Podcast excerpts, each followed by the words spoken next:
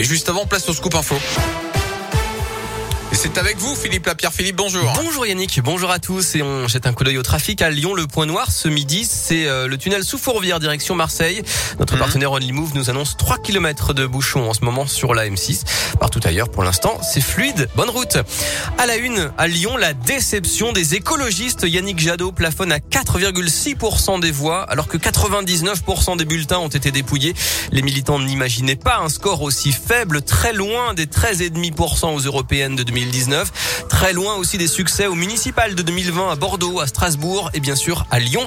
Grosse déception donc notamment pour le maire Grégory Doucet qui avait fait campagne pour Yannick Jadot. On l'écoute. Évidemment, euh, bah, je suis forcément extrêmement déçu parce qu'on a fait, euh, a fait malgré tout une bonne campagne. Yannick Jadot était un bon candidat. C'était le seul véritablement à parler euh, climat, climat et climat. Et on n'a pas réussi à mobiliser. À nous d'en tirer aussi un certain nombre de conséquences. Là, à chaud, c'est un peu tôt pour le dire, forcément, mais euh, il faudra qu'on analyse à la fois les, des éléments de contexte, mais aussi euh, pourquoi est-ce que dans notre campagne, on n'a pas réussi à convaincre euh, davantage. Donc manifestement, on a encore besoin de faire un très très gros travail politique et de conviction pour amener davantage de gens bah, vers le vote écolo. Et avec ce score, le parti Europe Écologie Les Verts est dans une situation critique puisque l'État ne rembourse pas les frais de campagne des candidats arrivés sous les 5%.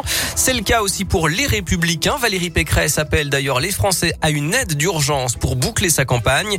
Elle parle d'une situation critique avec un trou de 7 millions d'euros. Et pour rappel, donc le deuxième tour opposera Emmanuel Macron à Marine Le Pen. Ce sera le 24 avril. Dans le reste de l'actualité, le retour du sable du Sahara. Les poussières vont toucher la France dès demain pour la troisième fois en quelques semaines. Elles seront plus présentes encore mercredi et puis euh, jeudi, elles ne concerneront plus que la partie est du pays. Le procès de l'horreur à Lyon, celui du meurtre barbare de la Croix-Rousse. Il s'ouvre ce lundi devant la cour d'assises des mineurs. Trois accusés comparaissent pour avoir tué Ahmed Kourak en mars 2019 au cœur des pentes.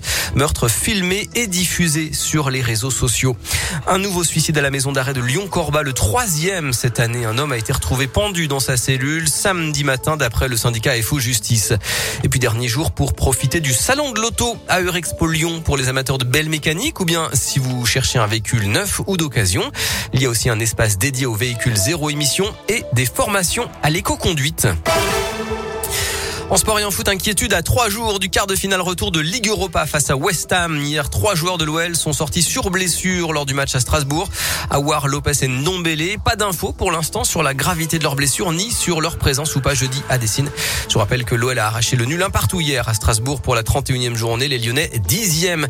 Et puis les jeunes de l'OL se sont qualifiés hier pour la finale de la Coupe Gambardella, la Coupe de France des joueurs de 18 ans. La finale ce sera contre Caen le 7 mai au Stade de France.